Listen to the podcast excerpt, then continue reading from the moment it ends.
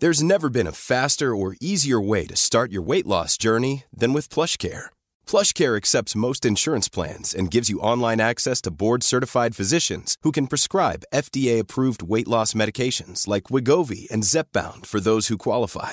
Take charge of your health and speak with a board-certified physician about a weight loss plan that's right for you. Get started today at plushcare.com slash weight loss. That's plushcare.com slash weight loss. plushcare.com slash weight loss. Planning for your next trip? Elevate your travel style with Quince. Quince has all the jet-setting essentials you'll want for your next getaway, like European linen, premium luggage options, buttery soft Italian leather bags, and so much more. And is all priced at 50 to 80% less than similar brands. Plus, Quince only works with factories that use safe and ethical manufacturing practices. Pack your bags with high-quality essentials you'll be wearing for vacations to come with Quince. Go to quince.com slash pack for free shipping and 365-day returns. Restrictives et ciblées ont été mises en place pour freiner la propagation et éviter un reconfinement. Informez-vous sur québec.ca barre oblique coronavirus. Continuez de vous laver les mains, de garder une distance de 2 mètres et de porter un masque lorsque la distanciation physique n'est pas possible. On doit réagir maintenant. Un message du gouvernement du Québec. Parce que la meilleure radio de Québec est à Lévis. 96.9.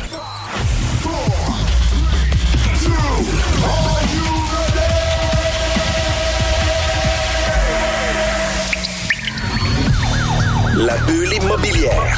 La bulle avec Votre animateur, Jean-François Morin. Jeff, Jeff Morin, courtier Et immobilier. son co-animateur. Kevin Filion. À chaque semaine, on reçoit des experts sur tout ce qui touche l'immobilier. Et on jase. Des questions, des réponses Pour tout ce que vous devez savoir. dans l'univers immobilier. La bulle immobilière.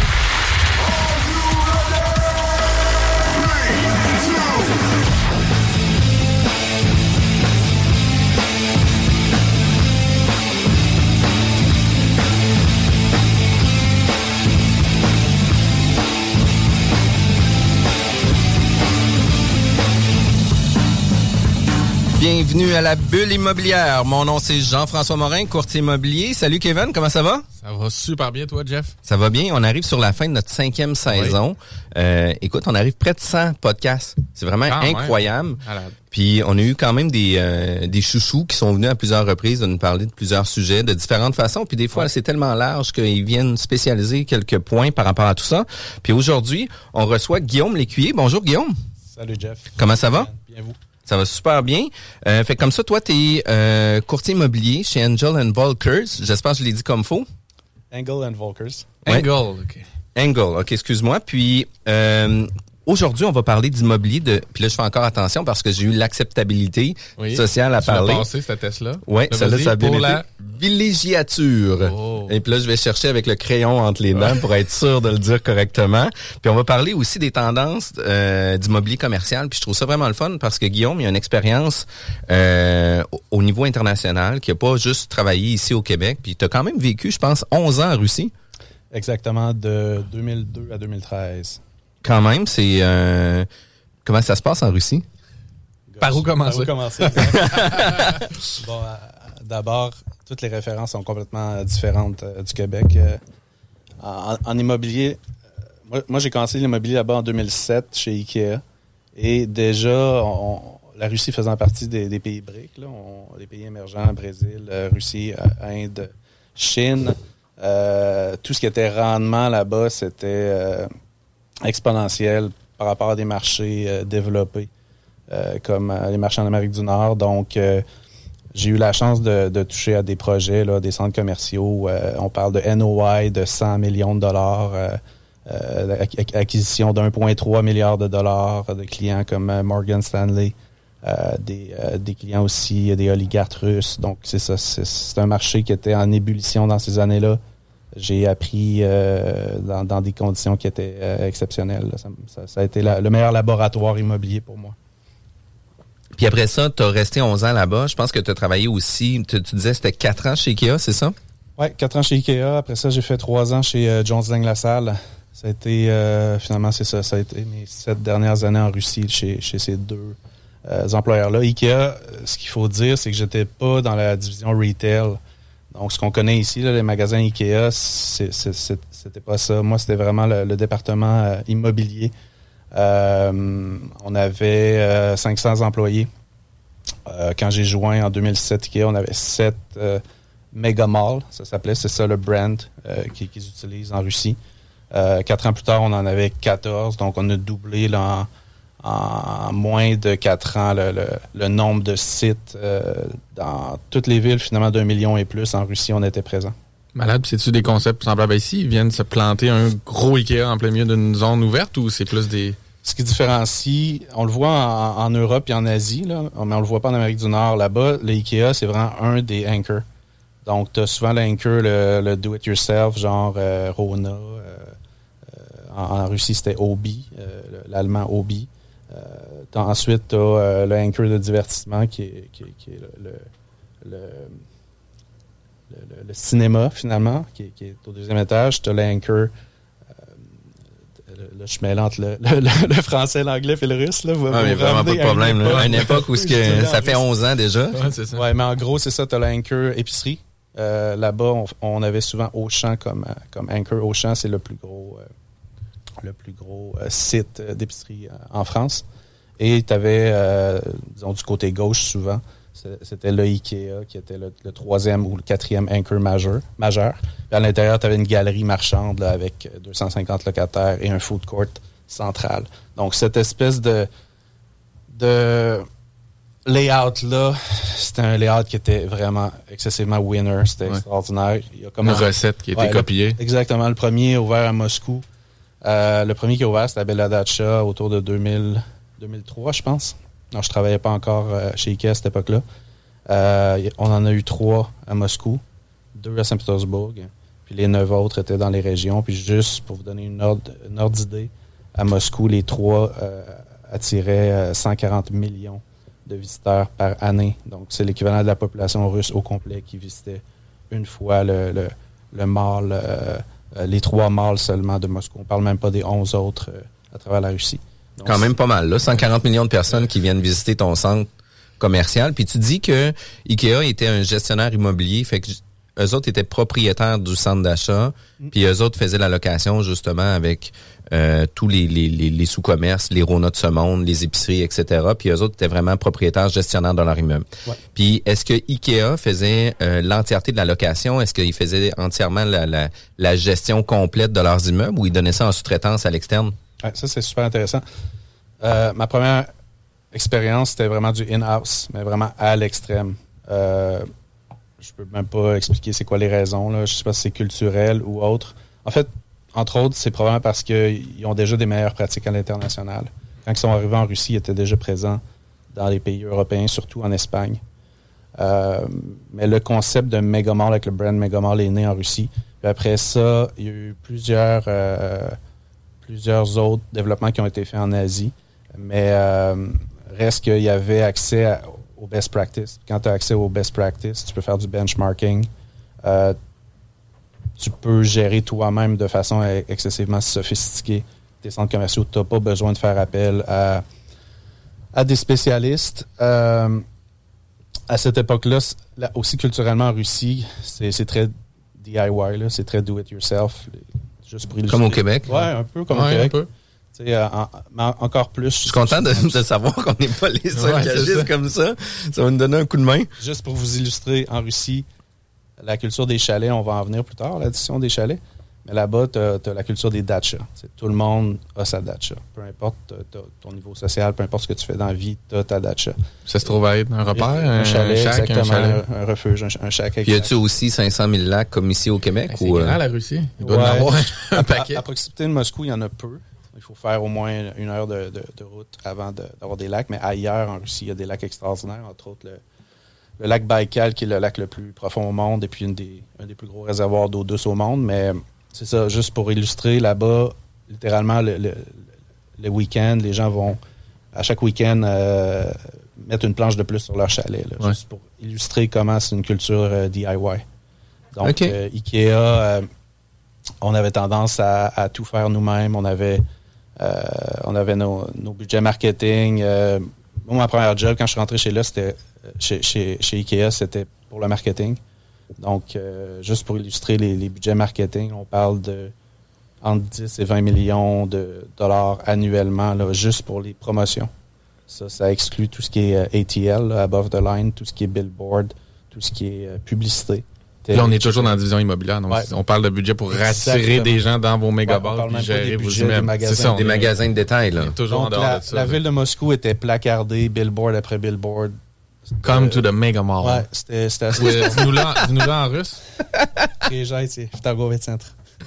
Ouais, quand même, je hein? pensais. Non, je ah, écoute, on était proche, on était Juste proche. Pour terminer là-dessus, c'est assez intéressant comme, euh, comme, comme anecdote. Le, le, le mot Megamall et puis nos, nos, nos, nos, sites de centres commerciaux, dans les sondages, euh, était le landmark le plus reconnu après la place rouge auprès des Russes. Donc, tu allais dans les régions. C'était connu. Euh, tu posais la question, le, le, site, la destination, le landmark le plus connu après la place rouge en Russie, c'était Megamall. Ça veut dire que le 10 à 20 millions, vous l'aviez bien investi. Euh, ouais. Nécessairement. Ouais, on faisait des belles promos. Ouais. D'ailleurs, les premiers, le premier show du Cirque du Soleil, on les organisait dans nos centres commerciaux. Donc, euh, j'ai, j'ai parlé avec, euh, c'est un Américain, euh, il était venu spécialement, il cherchait un, un site pour, pour accueillir, avant, avant de trouver un site permanent. On les a euh, accueillis à Saint-Pétersbourg puis à Kazan, dans, dans deux nos centres commerciaux pendant un mois euh, en prévision de Noël à chaque fois. Puis on dit souvent que l'entrée en Russie est difficile. Est-ce que c'est difficile pour euh, des compagnies comme ça qui vont venir faire des présentations dans des megamalls ou des choses comme ça? Ouais, généralement, généralement, faire des affaires en Russie, c'est difficile. Encore pour en revenir à Ikea, ce qui est un exemple assez extraordinaire, juste pour illustrer, c'était le plus gros investisseur étranger après BP, après British Petroleum. Et puis juste pour illustrer la façon de rentrer euh, de, pénétrer le marché, finalement, les, le propriétaire et, les, décideurs à, en Hollande et puis en Suède avaient engagé juste des, des, officiers suédois de l'armée. Donc c'était moi tous mes collègues et moi-même je suis un ancien militaire. Donc euh, c'est peut-être une des raisons pour laquelle ils m'ont choisi là, mais c'était pour eux c'était assez important d'avoir des gens euh, droits euh, parce que c'est un marché qui est euh, entre autres, euh, assez corrompu. Il euh, faut le dire. C'est pas ouais. un secret. C'est pas, pas un secret? OK. c'est pas ici qu'on le révèle. on révèle les secrets de la Russie. Fait que toi, t'es natif de Saint-Augustin. Euh, t'as étudié ici à Laval, c'est ça? Exactement. Euh, t'as été, dans tes jeunes expériences, tes premières expériences, t'es arrivé en Russie, dans le fond. Là. Puis de quelle façon que ça arrive que tu travailles à Québec, puis bingo... Euh, un mois plus tard, tu te retrouves à travailler en Russie. De quelle façon que ton parcours arrive à ce niveau-là? Ben, à 22 ans, euh, j'ai participé à un, pro un programme d'échange de trois mois. Donc, l'idée, c'était d'apprendre... Avec le programme de l'Université Laval. Ah, exact. Il y a un super programme, d'ailleurs. Je, je, le recommande. Euh, je pense que la, la, délégation québécoise à chaque année est la plus importante. Dans, dans les résidences universitaires là-bas, tu as des Italiens, des Allemands, tu as ouais, principalement ouais, des, des Québécois, là, je vous dirais, aux trois quarts. Donc, moi, l'idée, j'étais très idéaliste à l'époque. Je me, je me, disais, je vais apprendre le russe. Là. Je vais aller passer trois mois en Russie. Après trois mois, je vais parler russe. Évidemment, j'avais pris des cours. Euh, j'avais pris trois sessions de russe euh, avant, dont un. Est-ce que c'est suffisant pour être fluent en, en, Russie? Parce que ça a l'air compliqué, non, pour vrai. non, non, non. C'était, écoute, juste, juste, je me souviens, la fois je suis arrivé à l'aéroport, euh, la personne qui devait nous, nous attendre était évidemment pas là. Euh, ça m'a pris, je sais pas, deux heures pour euh, faire un parcours de métro qui habituellement peut-être en prendrait 30 minutes. Là, parce que même si tu as pris des cours de russe. Tu lis pas le russe? Non, tu lis les mots une lettre à la fois. Donc, tu as 22 ans, puis là, tu es comme un. T'es comme un enfant qui apprend à lire. Ouais. C'est, Restaurant, par exemple, ça s'écrit Pestopa, avec un C au lieu du S, Pestopa. Donc, c'est ça, c'est l'alphabet cyrillique, c'est pas l'alphabet latin. Fait que le temps que tu le lises, la station t'est passée. Fait que t'es revenu, t'es revenu pour débarquer à bonne ouais. place. Donc c'est ça, finalement, me, le, le, trois mois s'est éternisé. Pourquoi? Parce qu'il y avait des opportunités euh, extraordinaires. Tu sais. Euh, nécessairement, t'as dû tomber ouais. en amour avec le spot aussi là-bas, ah, la culture, tu sais, plus largement que juste ouais, trouver une job, là. Absolument. Ah ouais, culturellement, il euh, y a toujours de quoi faire. Là. Le nombre de stades, si tu aimes le sport, le nombre de stades qu'il y a juste à Moscou. Euh, c'était fan de hockey, c'était fan, fan, de boxe, de, ouais. de soccer. Ils ont... Une activité ah, tous les soirs. Puis culturellement, euh, c'était la musique classique, le théâtre, peu importe les, sh les shows de. T'as euh, 20 événements, 7 jours sur 7. T'sais, à chaque soir, tu peux faire de quoi Moscou. C'est une mégalopole qui est. J'ai beaucoup d'amis euh, français qui, qui retournaient en France avec leur conjointe ou, euh, euh, ou des Russes qui allaient s'établir en, en France simplement. Puis ils s'en- ils s'ennuyaient littéralement à Paris. Après une couple de mois, ils décidaient de, re- de revenir à Moscou tellement que c'est. C'est une ville en mouvement. Ah, mais Griff, c'est vraiment cool. Moi, du Kevin, sais-tu ce que je faisais à 22 ans? Je regardais pour Russian Bribe. C'était pas partout la même affaire. Dans le vieux Lévis. Ouais, c'est ça. il l'a là. Ouais, ouais, il l'a là. C'est pas partout la même affaire. Puis, euh, un coup que ton parcours en Russie, etc., tu reviens ici au Québec. euh, tu fais ton cours de courtier immobilier, je crois, en 2015. Ouais. Euh, puis là, maintenant, tu te spécialises un peu dans le milieu de villégiature, si je le dis bien. Euh, puis, euh, tu vends beaucoup de trucs euh, dans le coin de Charlevoix, etc. Puis, euh, tu sais, quand même un, un bon marché. Puis surtout avec le, le, le, le post-COVID, là, tu sais, qui arrive, où ce que les gens ont un intérêt d'avoir ton mot euh, allemand. Est-ce que c'est quoi? Comment tu disais ça tantôt pour les gens qui avaient leur... euh, La Dacia, tu veux dire? Ouais, la dacha. Ouais. Fait qu'on va s'en venir avec bon, une ça. dacha ici à Québec aussi. Fait que le marché de la dacha se passe, se porte quand même super bien. Euh, mais comment arrive ton parcours par la suite? As-tu commencé tout de suite chez euh, Engel en premier ou euh, Entre Ikea puis euh, mon retour en Russie, j'ai brièvement travaillé chez Johnson Lassalle. On, on va parler du outsourcing versus le in-house. C'est Mhm. super intéressant. Puis là, c'est là que j'ai découvert le, le monde du outsourcing. Parce que euh, JLL, euh, c'était, et c'est toujours, une, société qui, offre des services, conseils pour autrui. Donc, j'avais des, euh, clients, que ce soit des Russes au Tatarstan ou une banque d'investissement comme Morgan Stanley qui veulent acheter un centre commercial mais qui savent pas comment le gérer. Ou qui pensent comment ils pensent savoir comment le gérer, mais veulent quand même avoir des conseils. Donc à ce moment-là, j'ai comme fait le saut vers le monde du conseil. Et puis pour moi, ça a été vraiment déterminant, je pense, dans ma carrière, parce que j'ai juste la, façon euh, aujourd'hui, je pense, de, pratiquer le courtage pour moi, ça a été euh, inspiré de ces années-là, parce que en Russie, le courtage immobilier puis le conseil, on n'est pas à, la commission. On est, on est, on est rémunéré. Donc, euh, quand tu, tu, sers des clients comme Morgan Stanley, euh, qui paye quand même très cher pour tes services, qui paye ton, ton employeur euh, pour que toi, tu sois son key account manager, ben, tu, tu peux pas faire ton vendeur. C'est- Ouais. pas pour ça qu'ils te payent. C'est des gens euh, très sophistiqués, ils veulent leur bonus à, à la fin de l'année, surtout les, les investment bankers sont super agressifs. Donc, c'est là que j'ai appris finalement la- l'approche conseil. Puis, à mon retour au Québec, j'ai j'ai travaillé brièvement chez Cadillac Fairview. C'est le bras immobilier de, du Fonds de pension ontarien Teachers. J'étais directeur général à Montréal. Puis, euh, c'était ma dernière expérience corporate. Euh, je suis très heureux de ça depuis. Je suis euh, à nouveau travailleur autonome. je dis à nouveau parce que en 2005-2007, je- je- j'avais mon agence marketing en Russie. OK. Fait que toi, tu t'es spécialisé un peu en Russie, justement, pour améliorer les différentes campagnes publicitaires, etc. Fait que c'est quand même un parcours Ça bouge. qui, qui bouge énormément, qui prend beaucoup de place, puis qui voyage beaucoup aussi. Euh, on est obligé d'aller en pause. On va revenir euh, tout de suite après la Sur Facebook, CJMD 96.9 Lévis. On est de retour à la bulle immobilière. Mon nom, c'est Jean-François Morin. Je suis toujours avec mon acolyte Kevin Filion et on est aujourd'hui avec euh, Guillaume Lécuyer. Encore merci pour ta présence à notre émission. Euh, on a toujours notre commanditaire qui va suivre, euh, suivant nos différents segments de notre émission, qui est Copy Management. Il ne faut pas manquer euh, les chroniques de Copy Management. Beaucoup de contenu qui est super intéressant, qui peuvent être appliqués à différents niveaux pour... chacun de vous, selon votre type d'investissement immobilier. Puis des fois, ça va juste allumer euh, quelques petites lumières pour orienter votre décision par rapport à est-ce que je m'embarque dans l'investissement immobilier ou je ne m'embarque pas dans l'investissement immobilier. Mais Ça habituellement, peut être autant une bonne décision d'un bord ou de l'autre. Ouais, Exact, exact. Mais souvent, c'est une bonne décision quand c'est bien euh, préparé puis bien calculé dans nos affaires aussi. Euh, toi, Kevin, tu es super actif encore euh, dans l'investissement immobilier. Pas de transaction aujourd'hui? Cette semaine 2. Cette semaine, deux quand même? De deux, ouais. Ah, Mais ben c'est ouais. spécial euh, en ce moment les transactions parce que tu t'achètes puis quelques jours plus tard Tu ils te vendent. Là. Puis là tu vas chez le notaire chercher une poche de clé. Fait que tu sais c'est comme pas euh, y a pas d'événement euh, que tu peux célébrer de tu sais la transaction se fait de ça c'est yes. Il faut, faut attendre les quelques jours que finalement eux te vendent puis entre-temps ils vérifient toute la paperasse. Mais euh, c'est tout autant satisfaisant là. puis euh, avec Guillaume, euh, on va parler du marché de villégiature.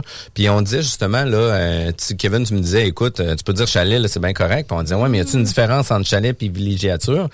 Toi, tu perçois ça de quelle façon ces deux marchés-là? Ben, la, villégiature se, se sépare en trois éléments. Tu l'investissement dans le, les chalets locatifs. Donc, pour ça, ça prend un permis CITQ, ça prend le bon zonage.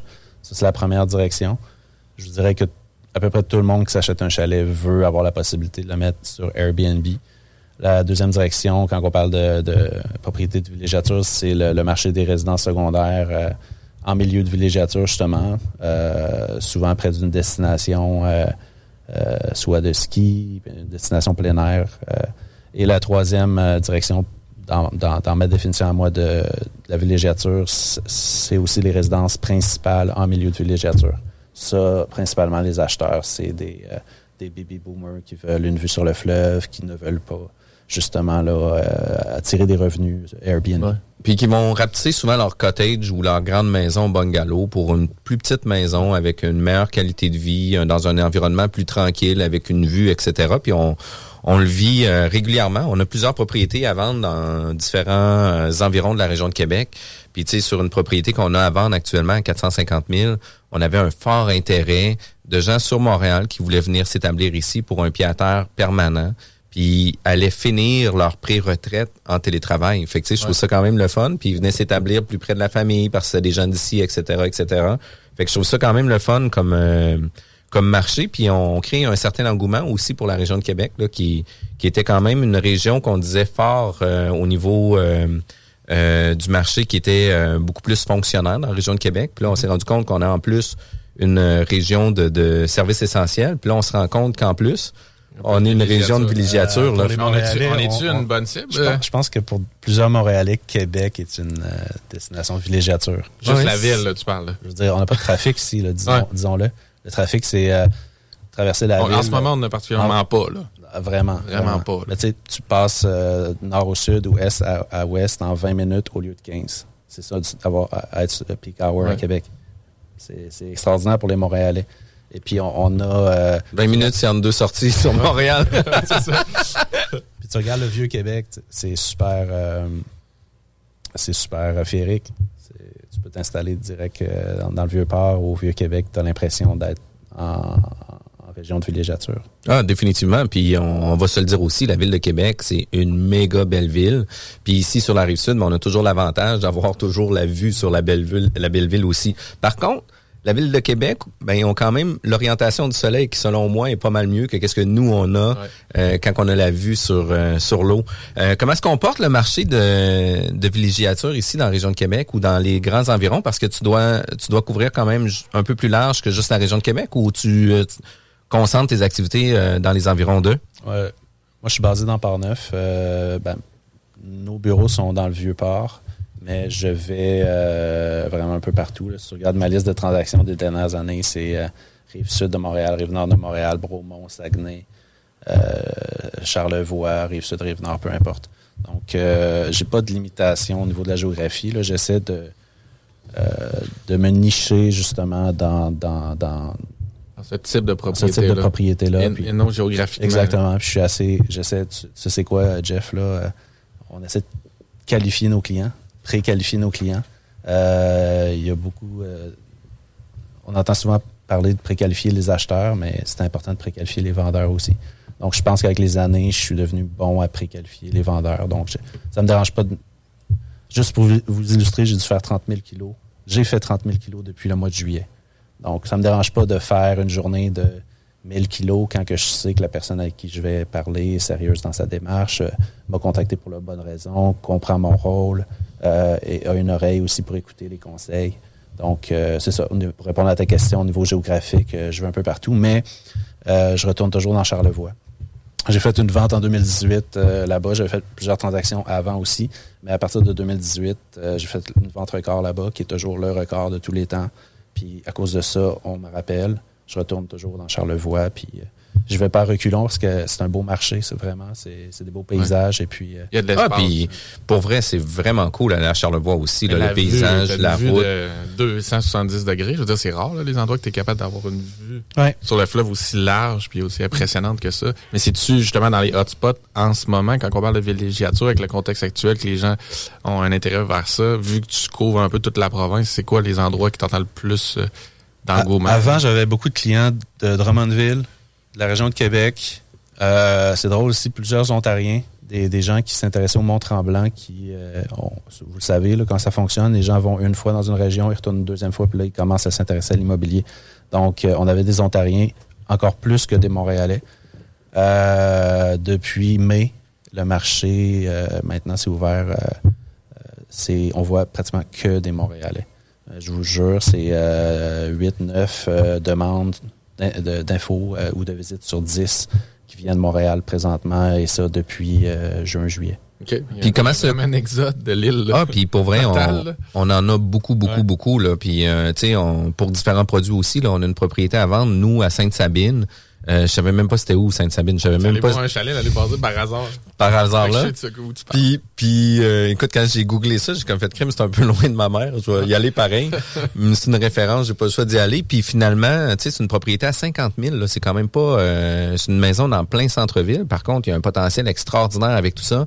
Puis je dois avoir eu une 20 à 25 demandes de gens soit de l'Ontario ou soit de Montréal qui avaient un intérêt sur la propriété trois personnes de l'Europe, dont une qui avait fait une offre d'achat sur la propriété sans la voir. Puis on était sur le point de conclure la transaction, puis une question de vérification comptable. Ben les délais ont fait en sorte là, que le vendeur a pas voulu prolonger euh, les conditions, mais reste que les gens sont game là, les gens sont game là. ce qui s'est passé aussi sur la rive sud à Montréal dans les dernières années, euh, ça risque de se passer à Québec. On le voit déjà depuis un an. Il y a plus de transactions à un, million euh, qu'il n'y en a jamais eu. Avant, il y en avait une ou deux par année à Chaudière-Appalaches. Euh, cette année, euh, j'ai pas regardé les derniers chiffres, là, mais on, devrait être autour d'une douzaine. Euh, juste pour comparer, pour la capitale nationale au complet sur la rive nord, une année normale de, de transactions unifamiliales d'un million et plus, c'est 24. Donc, la rive sud de Québec, les vies présentement, euh, il y a des il y a des indices qui nous font croire que ça va. ce qui s'est passé à Brossard ou dans Longueuil, différents secteurs de la rive sud de Montréal, ça va se produire ici. Qu'est-ce que ça nous dit, ça, justement, qu'ils se trangisent plus de maisons de, valeur? C'est-tu parce que ces gens-là ont une certaine mobilité de plus? C'est juste la, hausse des prix? Euh, ben, la, loi de l'offre et de la demande classique. La raison classique, c'est le, manque d'inventaire. Tu as aussi de l'inventaire de qualité. Hein, il y a des super belles propriétés avec vue sur le, château Frontenac, vue sur le fleuve, des constructions contemporaines à Lévis. Donc, euh, c'est un peu hors sujet, là, mais euh, euh, le marché de, la rive sud de Québec est vraiment extraordinaire. Puis pour nommer notre propriété à vendre, le 1325 Montagnaise, si jamais vous avez un intérêt, une vue à 300 degrés, avec une impression d'être le roi de la montagne. Ça, je trouve ça vraiment cool. Tu es la dernière maison sur le top de la montagne. Juste ici à Saint-Romuald, avec euh, une vue là, complète à 300 degrés. Un beau bonjour à Monsieur Dufour. On, travaille très fort pour réussir à vendre votre propriété. On se plug. Euh, puis je vais mentionner justement l'extrait à quel moment qu'il va pouvoir l'écouter aussi. Euh, en passant, quand on parle de villégiature, c'est aussi les secteurs où il y a des, où il y a des golfs. Et la tempête, un, excellent exemple. des propriétés de millions et plus euh, en villégiature. Bois-Châtel, c'est un marché qui est, assez extraordinaire. Euh, Définitivement. Des belles transactions aussi dans ce coin-là. On parlait dernièrement justement avec euh, Pierre-Yves de Oikos aussi qui développait un projet de villégiature au golfe de Stoneham. Mm. Il y avait une portion. Fait même presque en ville, finalement, il y a moyen de faire de la villégiature. Ils vont conserver le cachet golf, mais ils vont intégrer justement des projets d'ensemble pour faire en sorte d'un d'attirer une clientèle externe aussi. Puis il va y avoir des gens de l'interne aussi qui vont vouloir être présents dans ces projets-là aussi. Puis le marché, dans le fond, il se comporte de qu'est-ce qu'on entend vraiment très bien là, au niveau de la vigiliature, au niveau euh, des transactions, du nombre de transactions, le nombre d'intérêts. Il y a un fort intérêt actuellement. Ouais, un marché balancé, euh, c'est 8 vendeurs pour un. Traditionnellement, dans Charlevoix, ce qu'on voyait, c'était du 14 pour un. Donc, c'était complètement débalancé. Il y avait un surplus d'inventaire, il y avait peu d'acheteurs dans ce contexte-là, moi, je courais après les acheteurs. J'essayais particulièrement de représenter les acheteurs. Là, en date d'aujourd'hui, j'ai j'ai trop d'acheteurs. Et puis, euh, comme tout bon courtier, ben, on, essaie de s'adapter. Le, marché est devenu un marché de vendeurs. Donc, euh, on, parle de peut-être 6 pour 1. et les budgets en conséquence du au manque d'inventaire ont augmenté. Donc les transactions avant qui étaient autour de, en moyenne, je vous dirais des transactions de 325 000 dans, dans les secteurs que je couvre, c'est rendu des transactions de 450 000. Euh, pour, fait que les acheteurs sont prêts à débourser un montant supplémentaire pour avoir l'exclusivité parce que justement, il y a moins de propriétés sur le marché. Puis ça se peut-tu qu'aussi que les besoins des gens au niveau euh, euh, au niveau de leurs besoins personnels. Tu sais, par exemple, j'avais un chalet que ça fait 20 ans que j'avais, puis finalement, on y allait plus depuis les dernières années. Mais le temps qu'à être confiné à la maison, là, ben, ça va me faire du bien d'aller marcher dans le bois, ça va me faire du bien de garder mon chalet, puis finalement de le rénover, puis de le conserver. Ça se peut-tu qu'il y ait eu cette migration-là aussi des gens par rapport à leur, euh, leurs investissements puis leur chalet personnel à eux? Euh, au niveau des modes de vie? Au niveau des modes de vie, définitivement. Euh, moi, je vois pas présentement beaucoup de projets de rénovation. Je t'explique pourquoi. C'est que les terrains sont tellement pas chers. ce, qui est, ce, qui ce que les gens veulent, ceux, qui qui vont pas aller en revente, là, qui vont pas acheter un chalet euh, déjà construit, ils vont vouloir se construire euh, neuf. Euh, malgré que les, coûts de construction aient explosé aussi. il y a eu la, tendance pré-COVID, je sais pas, au printemps où les gens rénovaient leur cuisine, etc. Ça, c'est arrivé aussi en milieu de villégiature. Mais si on, se reporte là, à l'été, à l'automne, ça reste un marché spéculatif moi, je vois pas d'investissement majeur. Ce que, ce, que, ce que mes clients vont faire dans, ceux qui sont dans le, secteur de la location touristique, ils vont, euh, ils vont acheter des attraits. Ils vont, ils vont, euh, ils vont, ils vont acheter un plus gros spa, par exemple. Euh, ils veulent se différencier parce que l'offre Airbnb est quand même. on parle de manque d'inventaire depuis tantôt, mais si vous regardez sur Airbnb, dans Charlevoix, vous voulez aller passer un week-end là-bas, il y en a de la compétition. beaucoup d'offres de services. Donc, ce que je vois, c'est des gens qui investissent dans un euh, dans, tout ce qui est euh, différenciateur. Puis en même temps, quand tu nous parles justement de balance de marché tantôt, euh, ça peut représenter quoi pour quelqu'un justement qui avait un terrain euh, dans les, mettons, les dix dernières années à Charlevoix, puis que là, maintenant, la balance revient plus pour un marché vendeur. Est-ce que ça paraît justement dans les, le prix des transactions? Est-ce que les gens sont capables de monnayer ça ou c'est juste qu'ils sont plus en mesure de liquider leur terrain? Il y a, plusieurs catégories. si on parle des terrains avec vue, euh, oui, c'est assez extraordinaire. Tu peux sortir en, offre multiple un terrain de 250 000 qui, euh, jusque-là, avait été sur le marché deux ans sans une seule visite. Là, il va sortir le même après-midi euh, en neuf multiples. Donc, euh, c'est toujours en fonction de la rareté. Par contre, les, terrains avec un, comme, comme je les appelle, avec vue sur un tronc d'arbre, qui n'ont aucune, littéralement aucune vue sur le fleuve ni sur la montagne, reste qu'il y a des dizaines, voire des, en fait, il y a des centaines de milliers, de millions, excusez-moi, de pieds carrés disponibles. Euh, sont pas toutes listées sur euh, Centris, mais il n'y a aucune rareté. Euh, donc, c'est des transactions, c'est des terrains qui valent 30 cents le pied carré, qui valaient avant le COVID aussi 30 cents le pied carré. Il n'y a eu aucun impact là-dessus. Et puis, si quelqu'un, en 2020, veut, comme investisseur, spéculer sur ce genre de terrain-là, ben, il risque... Euh, de revendre à 30 cents du pied carré. Ben, c'est ça, parce que moi, j'ai beaucoup de clients désolés dans le passé qui, ont, qui avaient spéculé dans les années 90 à, 30 cents à plus de 30 cents le pied carré et qui ont payé 2500 dollars de taxes par année pendant 15-20 ans. Puis aujourd'hui, euh, malheureusement, leur, leur investissement est, à la baisse. Donc, moi, je suis pas, euh, je fais pas partie du, du club optimiste là, euh, que, que la rive sud. non, vous comprenez ce que je veux dire. ouais, définitivement. Puis l'immobilier n'est pas un grand fleuve, là, euh, toujours qui. Tranquille, ben non, qui monte. Good. Et, parlant de marché, parlant de Airbnb, euh, comment que ça se comporte, ça, puis comment qu'on fait pour calculer une valeur marchande au-delà des des quatre murs puis du toit, là, parce qu'il y a une certaine valeur locative qu'on va pouvoir attribuer aussi au chalet, puis de quelle façon qu'on est capable euh, de donner une plus-value justement notre chalet parce qu'il y a une valeur locative de Airbnb? C'est super important et intéressant comme question. Euh, c'est la même façon finalement que pour euh, calculer un plex. Euh, on parle de NOI, c'est ton net, net operating income, t'exclus tes dépenses hypothécaires et impôts. Puis tu vas avoir un rendement de combien en général? Et surtout, moi, j'évite de, de, de, rentrer dans les espèces de méthodes hybrides. Justement, tu parlais de plus-value. Il y a beaucoup d'acheteurs qui me parlent de.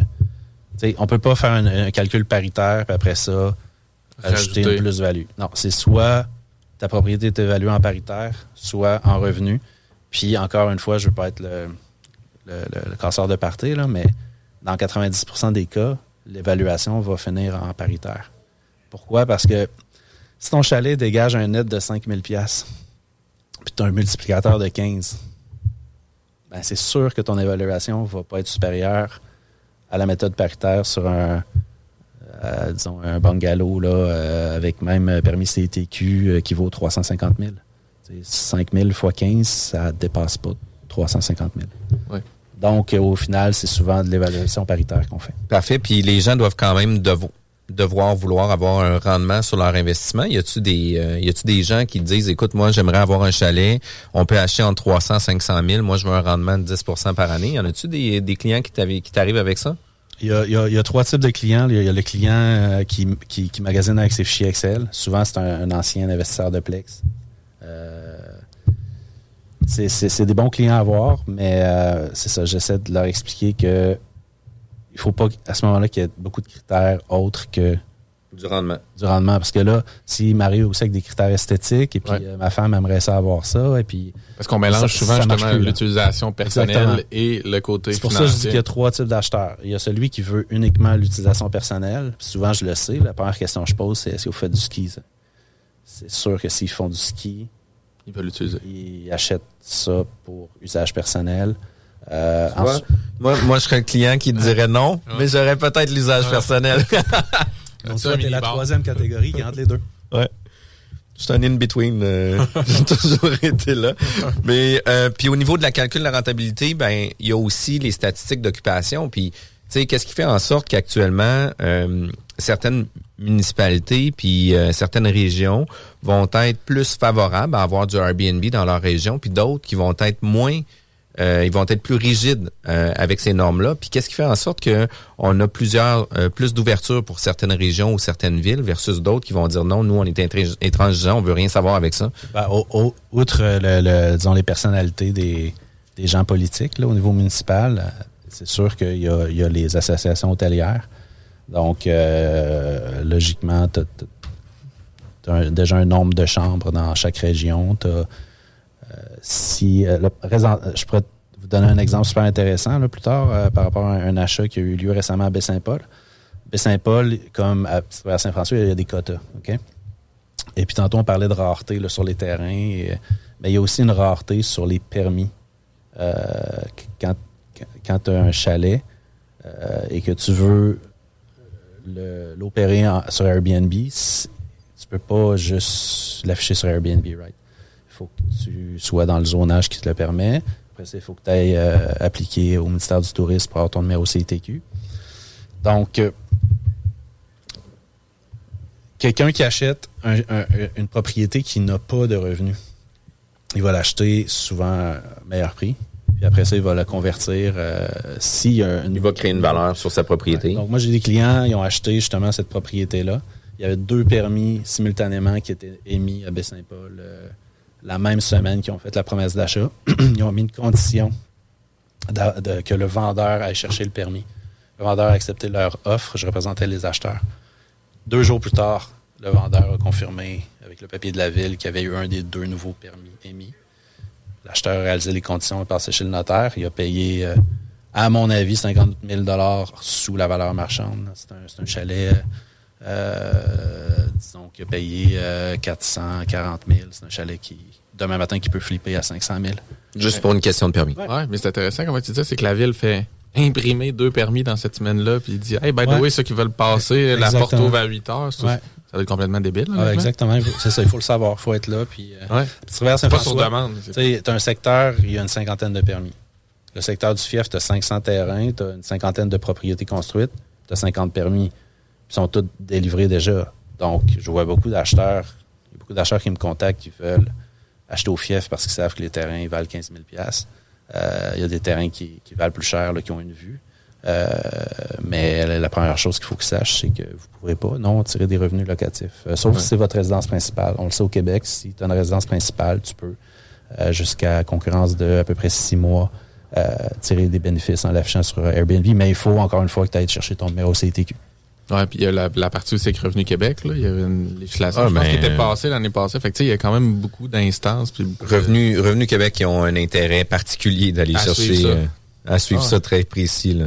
Puis au niveau des, euh, des stades d'occupation, est-ce qu'actuellement, justement, le Airbnb euh, fait en sorte que le, le, marché de villégiature sont euh, complets à 100% à 80 Comment que ça, comment que ça se passe au niveau de l'occupation? En mars-avril, il y a beaucoup, j'avais des transactions qui littéralement sont tombées parce que c'était COVID. Les gens, les gens savaient pas euh, ce que le futur leur réservait. Et puis, je pense qu'aujourd'hui, ils regrettent de s'être retirés de la transaction. Parce que vous l'avez vu, là, je veux dire, dans votre entourage et vous-même, probablement, vous avez euh, loué des chalets, vous avez des amis qui, qui, cherchent des chalets pour les fêtes. C'est une denrée rare. Pour les quatre jours de fête? Ouais. Ouais, puis écoute, euh, pour parler de ça, j'ai ma sœur qui loue un yurt, ça se peut-tu? Je sais pas si... Puis écoute, euh, c'est en montagne, deux kilomètres avec un traîneau. Pas d'électricité, pas rien. Euh, on te donne un paquet de bûches, puis euh, joyeuse fête. joyeuse fête.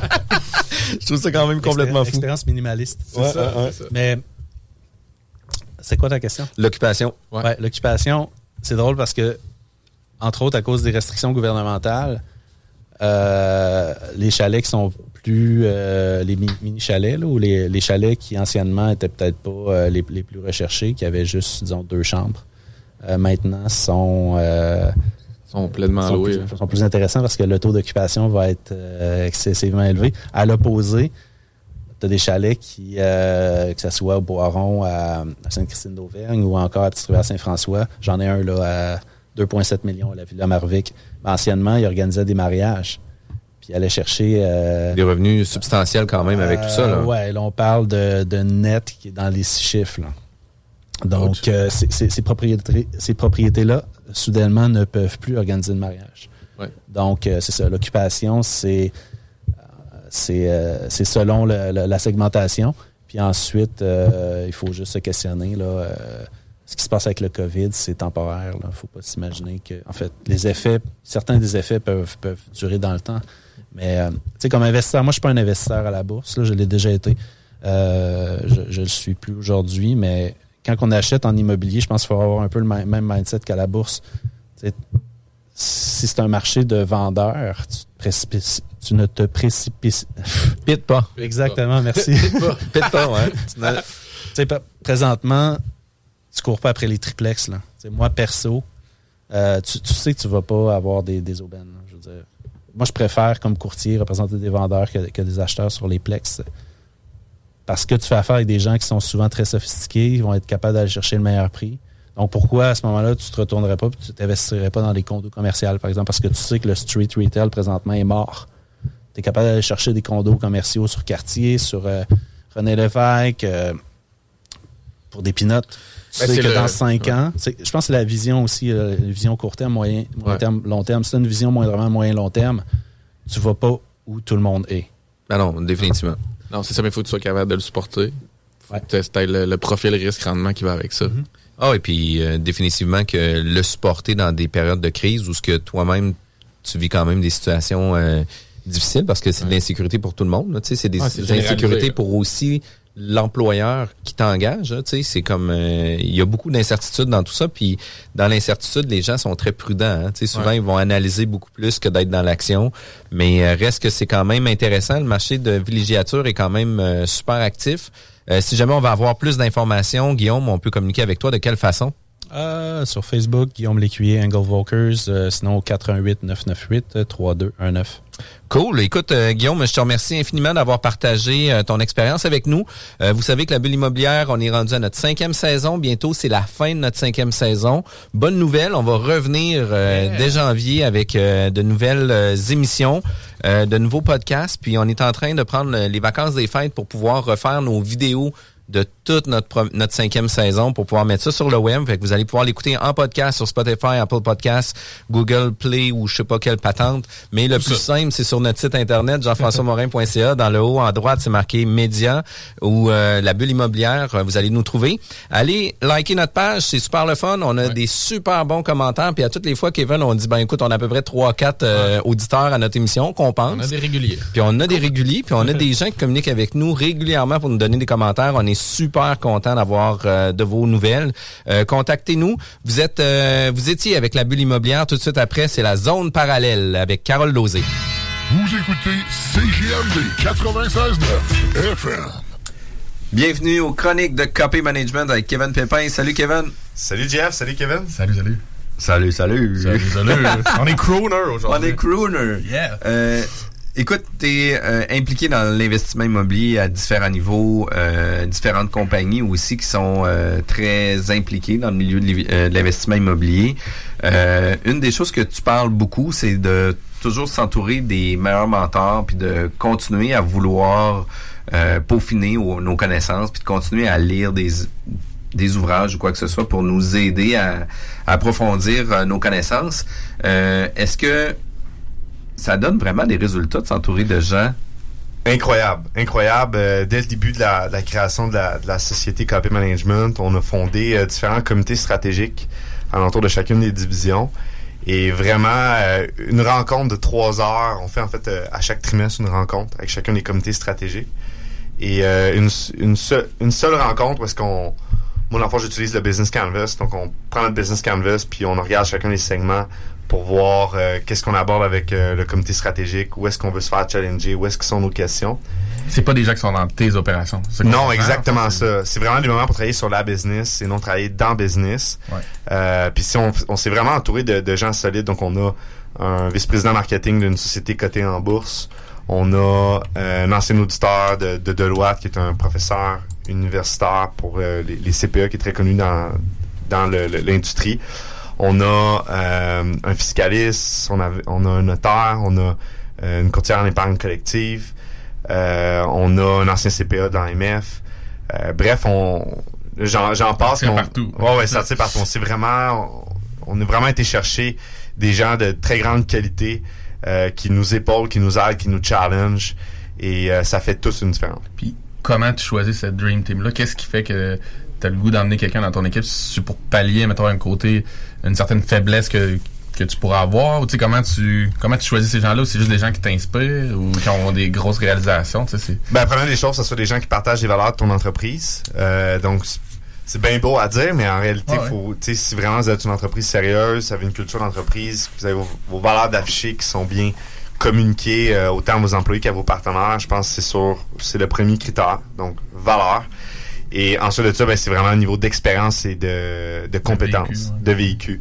Donc, euh, tu sais, ce que tu veux d'un comité stratégique, c'est qu'il te challenge. tu veux pas y présenter ton plan stratégique puis dire ah ben il est bon, il est bien joué, c'est bien réfléchi. Euh, écoute, des belles euh, couleurs dans ton PowerPoint. C'est ça, tout est beau, c'est vraiment pas ça. Tu veux un comité stratégique qui dit hey, tu t'as oublié telle affaire, telle affaire, t'as-tu pensé à ça, tu sais, qui met le doigt sur les choses que t'as pas pensé. Euh, alors que tu as vraiment fait l'effort de tout penser. Ouais, c'est ça. Qui challenge un euh, peu. Qui challenge. Et euh, qui va anticiper les risques aussi. Puis d'un autre côté, toute cette équipe-là aussi vont se challenger entre eux autres aussi. Ça sera pas juste toi comme directeur d'entreprise ou dirigeant d'entreprise que tu vas te faire challenger parce que chacun d'entre eux vont vouloir se challenger aussi pour s'assurer que tout le monde maintient la même ligne directrice. Exactement. Donc il y a vraiment un beau partage de connaissances qui se fait. Et en même temps, c'est des, ça doit être des gens qui ont assez d'expérience pour être capables de, communiquer une belle sagesse euh, d'affaires, une belle sagesse professionnelle. Parce, évidemment, dans les comités stratégiques, j'invite les membres de la, direction de chacune des divisions. Euh, donc, c'est c'est important de, de vraiment avoir des, des gens de, de qualité, donc qui respectent les valeurs de l'entreprise, qui ont l'expérience, les compétences et euh, qui vont être capables de, de, de challenger. Et c'est aussi votre rôle comme euh, président d'entreprise de renouveler aussi ces mandats-là puis de faire les ajustements nécessaires. Donc, euh, ça se peut qu'à un moment donné, vous jugez que l'entreprise a besoin d'un nouveau comité stratégique, pas parce que l'ancien était pas bon ou qui n'était pas adéquat, c'est juste qu'à un moment donné, il faut adapter les besoins de l'entreprise au comité stratégique. Donc, si l'entreprise atteint un certain niveau, puis le comité stratégique dit, écoute, on, nous, de notre, expérience, de notre sagesse, on n'a jamais été là, ben, c'est le temps de changer le comité stratégique puis de le recomposer de nouveaux membres qui, eux, vont être capables de scaler l'entreprise à un autre niveau. J'imagine que c'est des gens que tu as trouvé son parcours au fur et à mesure. On se lève pas un matin puis on se dit, OK, là, là, je suis dû pour me faire une équipe de mentors. Je vais sortir le bottin des mentors. Exactement. Puis je vais les appeler. Ouais.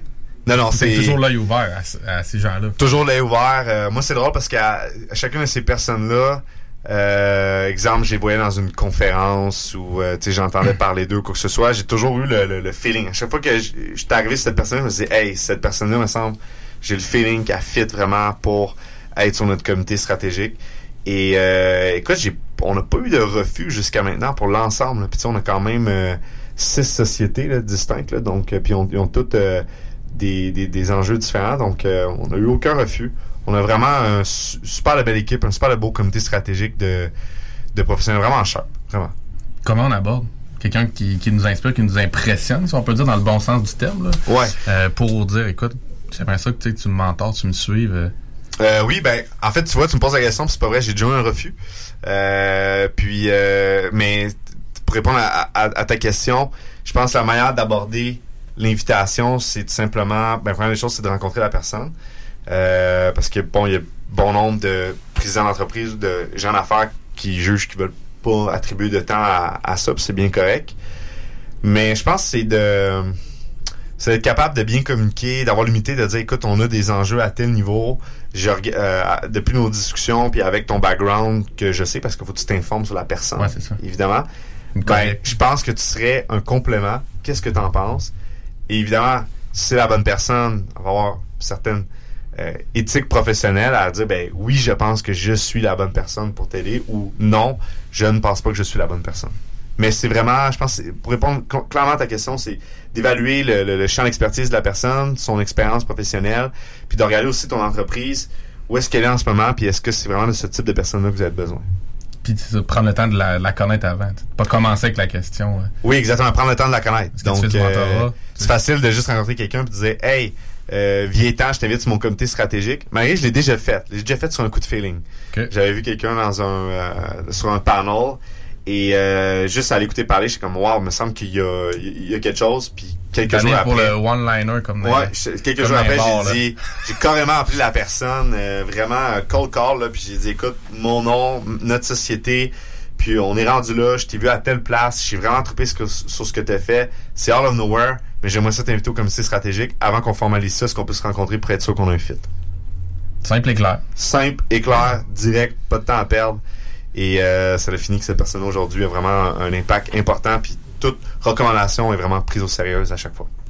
OK. c'est quoi le, les sujets maintenant que tu vas aborder avec euh, ces gens-là? Est-ce que ça va toujours être dans les opérations même de chacune des divisions? C'est très large? Le but du comité stratégique, c'est de parler vraiment de la stratégie d'entreprise et non des opérations d'entreprise. OK? Ça, c'est vraiment important de, de, le distinguer. Quand on travaille la stratégie d'entreprise, on travaille vraiment son modèle d'affaires. Donc, est-ce qu'on est dans le bon segment de marché? Est-ce que nos moyens de communication pour atteindre nos clients sont adéquats? Est-ce que le type de relation qu'on entretient avec nos clients est euh, est clairement défini, puis est-ce qu'on sait où est-ce qu'il y a vraiment de la création de valeur? Ensuite de ça, c'est quoi notre proposition de valeur? Donc juste, est-ce que c'est clairement indiqué? Est-ce qu'on le sait comme entreprise? C'est quoi qu'on crée comme valeur à notre segment de marché? Euh, après ça, est-ce que notre pricing est adéquat? Euh, est-ce que notre infrastructure de coût est adéquate? Est-ce qu'on est compétitif par rapport à l'industrie? C'est quoi nos activités clés, nos ressources clés, nos partenaires clés? Donc, le, pour ceux qui ont reconnu le Business Canvas, donc moi, c'est vraiment mon, mon gabarit, c'est mon point de base, mon point de référence lorsque je réfléchis stratégie d'entreprise.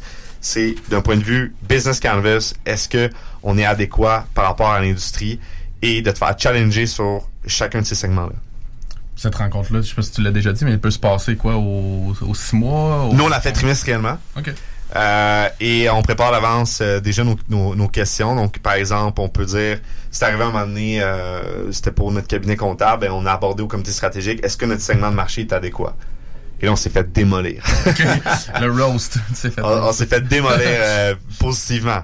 le comité stratégique est vraiment arrivé et a dit, écoutez, ça, ça marche pas, telle affaire marche pas, vous devriez cibler XY segment de marché, c'est ça qui, a plus euh, la, tangente actuelle. Tel segment est mal desservi, vous devriez changer votre proposition de valeur. Puis on a tout changé après ça notre site web en conséquence. Et tu vois encore euh, pour cette même entreprise-là, parce qu'on je donne l'exemple du cabinet comptable, mais on est encore en train de le peaufiner, encore en train de, l'ajuster. Euh, mais pour toutes les entreprises, ce soit pour Oiseau, Copim Valeur Immobilière, l'entreprise de création de contenu, notre portefeuille immobilier, tout ça, on, on aborde vraiment euh, autant les enjeux juridiques, fiscaux, euh, financiers, euh, tout ça, tout ça est abordé, vraiment. C'est le fun parce que c'est une relation donnant-donnant. Je veux pas du mentorat, puis des fois c'est cliché là, de dire que le mentor va aller en chercher presque autant que toi comme mentoré, mais c'est vrai quand même. Là, moi, j'ai pas une grosse expérience, mais je l'ai fait un peu dans le passé euh, pour quand j'étais rendu à l'université pour des gens au cégep dans un programme de mentorat. Puis je veux dire, j'ai trippé, j'ai vraiment trippé à, accompagner des gens. Fait que j'imagine que le monde aussi qui sont dans ton équipe, ben, ils se sentent valorisés de challenger puis d'échanger les idées. Puis c'est tout aussi intéressant pour eux que pour toi. Fait que tu, tu demandes pas un service, c'est vraiment une communion finalement, vous tripez ensemble sur le côté business. Là. Vraiment, puis moi ce que j'ai remarqué de ces mentors-là, c'est que ils prennent beaucoup plus de, plaisir à y participer. Euh, sais, le résultat, c'est sûr que tout mentor veut voir le, résultat, mais pour eux, ils attribuent beaucoup de valeur à y participer. Juste d'être euh, convoqué, juste d'être invité à, faire partie de ça, pour eux, ça beaucoup de valeur. Ils sont très valorisés de ça, puis ça, c'est pour moi, c'est la plus belle création de valeur. Puis euh. dans les mentors qui vont participer à tes différents comités, est-ce que c'est des mentors qui sont employés euh, directement de votre société ou c'est des gens à l'externe qui viennent challenger votre structure? Toujours à l'externe. On veut des gens avec un, vraiment le plus d'indépendance possible. Euh, à l'externe de l'organigramme, c'est vraiment des gens là, qui ils veulent pas savoir la poutine opérationnelle. Ils veulent pas savoir les histoires opérationnelles. non, faut pas, pas qu'elle sache c'est est-ce que la business, sa stratégie est claire? Est-ce que son modèle d'affaires est clairement défini? Euh, tu sais, c'est quoi les, enjeux très macro de l'entreprise? Dans quel marché? Qu'elle est? Donc, est-ce qu'elle connaît son marché? Beaucoup de business qui ne savent même pas dans le marché ou ne savent même pas dans l'industrie qu'ils sont. je lisais un article de Harvard Business Review où est-ce que euh, il parlait justement des, entreprises de, de, transport qui faisaient les, les trains. Puis il donnait des exemples de, de, business que, qui avaient fail parce que c'était concentré à être une entreprise de, de train et non d'être une entreprise de transport. Donc, là, juste cette distinction-là sur est-ce que je focus sur le produit ou je focus sur le service, le service la création de valeur. Donc, toute cette perception-là macro qui est beaucoup plus stratégique, qui est beaucoup plus haut que les opérations, mais c'est ça l'avantage du comité stratégique. C'est qu'il te sort de l'opération puis il t'emmène à réfléchir à l'entreprise en tant que telle. Puis dans cette formulation de, de rencontres-là, etc., il doit avoir un ordre du jour qui est déjà préparé. Il doit avoir une période aussi où ce que les gens euh, se font informer justement des différents enjeux que l'entreprise va avoir dans le dernier trimestre, puis sur lequel on va se pencher. Euh, Est-ce qu'il y a des gens qui viennent faire un portrait justement du profil euh, opérationnel, là, où ce que tu sais, euh, dans ta compagnie de comptable, ben il y a quelqu'un qui vient divulguer voici euh, comment que nous on fonctionne dans le day-to-day, puis on a quelques problématiques avec ça. Maintenant, euh, on expose notre situation. De quelle façon vous voyez les, les ajustements Ben en fait, c'est drôle que tu, tu, parles de ça de l'ordre du jour parce qu'au début, quand j'ai quand on a quand j'ai voulu créer vraiment une, une saine gouvernance au, sein de la société, je voulais faire un CA. Et fait que j'ai été m'acheter le, le fameux code Morin. Pour ceux qui étudient en droit, vous, euh, vous allez comprendre comment c'est c'est un peu emmerdant à lire. Euh, en fait, c'est toutes les règles d'une assemblée. Euh, comment ça fonctionne. Ouf. Fait que j'avais acheté mon code Morin, je lis le code Morin, et là, je commence à me monter toutes les, les règles du CA, puis là, je me dis, tabarouette, me semble que... On est pas... Ouais, me semble que c'est lourd. Et après une rencontre, j'ai pris la décision, je me suis dit, non, je dit, c'est pas ça, c'est correct de vouloir une gouvernance, mais c'est pas sous le CA que ça va fonctionner pour l'instant, on va y aller plus sous comité stratégique. Et là, à ce moment-là, ça l'a beaucoup allégé tout ce qui est procédural. Et euh, on y a été vraiment plus sur du jour dans le sens que euh, on y va sur on a X, Y enjeux, mais on parle pas d'opération. On cible vraiment des enjeux stratégiques. Donc, notre segment de marché, nos channels de communication. On pense que notre proposition de valeur, elle fonctionne pas. On sent que dans nos, on n'a pas vraiment d'activités claires à, qui, qui, nous permettent de produire nos propositions de valeur. Donc, on, on aurait besoin d'aide à déterminer dans l'industrie c'est quoi les meilleures activités clés. Euh, on faut vraiment sortir de, de, l'opération. Donc, oui, il y a une certaine ordre du jour, mais c'est beaucoup plus informel vu qu'on est sous comité stratégique. Alors que sous un CA, ben là, c'est beaucoup plus formel. Tu as des procédures. Euh, puis évidemment, on n'est pas à l'Assemblée nationale. je veux dire, on peut, on, peut alléger, avoir, alléger on peut avoir allégé euh, beaucoup de choses. Moi, j'ai pris comme moyen parce que pour moi, c'est important d'être rigoureux dans mon approche puis dans ma démarche de dire on fait un CA puis on va bien faire ça. Euh, mais tu sais, à un moment donné, c'est d'adapter aux besoins de l'entreprise, c'est pas de la ralentir. Puis tu vois, nous, euh, dans notre façon de travailler, parce qu'on est courtier immobilier, on a du staff administratif, on a des courtiers qui travaillent avec nous. Puis euh, à toutes les deux semaines, on fait une rencontre de courtiers pour se mettre à jour sur les différentes propriétés, puis sur l'opérationnel qu'on fait à tous les jours. Au niveau administratif, je faisais souvent des rencontres une fois au mois, une fois aux deux mois. qui faisait en sorte que j'avais beaucoup de projets que je voulais mettre de l'avant, que l'équipe, j'amenais un projet, mais qu'on n'avait pas de follow-up avec ça. Qui a fait en sorte que dans notre organisation, dans notre façon de travailler, ben, j'ai amené une certaine rigueur où ce que cette année, on fait nos rencontres à tous les mardis avant nos rencontres de courtier. On fait une mise à jour, puis j'ai simplifié. Tu sais, avant ça, on avait un peu un ordre du jour pour savoir comment on allait fonctionner, etc. Puis maintenant, j'ai amené ça sur le win. Tu sais, c'est vraiment simple, c'est work hard, implement, puis tu sais, euh, New Deal, c'est ça qu'on veut avoir. Puis à cause de ça, de la façon qu'on a amené ça, ben tu sais, moi je demande au staff, hey, c'est quoi votre win pour cette semaine, comment que ça a été passé la, semaine passée, etc. Puis tu sais, le win pour des gens qui ont performé à des niveaux, c'est ça qu'on, tu sais, au niveau du sport, etc. Mais c'est ça qu'on on recherche gagner. Fait que tu sais, de demander aux gens dans notre équipe à savoir c'est quoi ton win, puis regarder vers où qu'on s'en va. Puis tu sais, j'ai simplifié complètement la structure de, de rencontre d'équipe courtier administration, toujours sur trois points seulement. Pour tu rends ça plus pas plus en plus ludique mais c'est pas plus ludique mais je veux dire c'est c'est moins moins procédural là, moins, moins procédural puis beaucoup plus, fun aussi puis tu sais d'avoir une implication directe avec les gens amène des réflexions complètement différentes aussi. Puis euh, tu sais ça ça va donner des résultats cette année où ce qu'on va euh, upgrader notre business peut-être de 50% juste parce qu'on va avoir une certaine rigueur dans notre façon de l'amener. Fait Sur Facebook, CJMD 96.9 Lévis.